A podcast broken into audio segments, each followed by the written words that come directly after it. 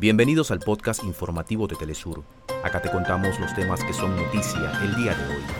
Comenzamos. Idalia se convierte en huracán de categoría 1, provocando fuertes lluvias en Cuba, mientras se dirige a Estados Unidos, donde se espera llegue fortalecido en un ciclón de categoría 3. Bernardo Arevalo es proclamado como presidente electo de Guatemala por el Tribunal Supremo Electoral. Simultáneamente, el registro de ciudadanos del mismo órgano suspende provisionalmente al movimiento semi. El Consejo Nacional Electoral de Ecuador aprueba votación de manera presencial para los ciudadanos ecuatorianos residentes en el exterior.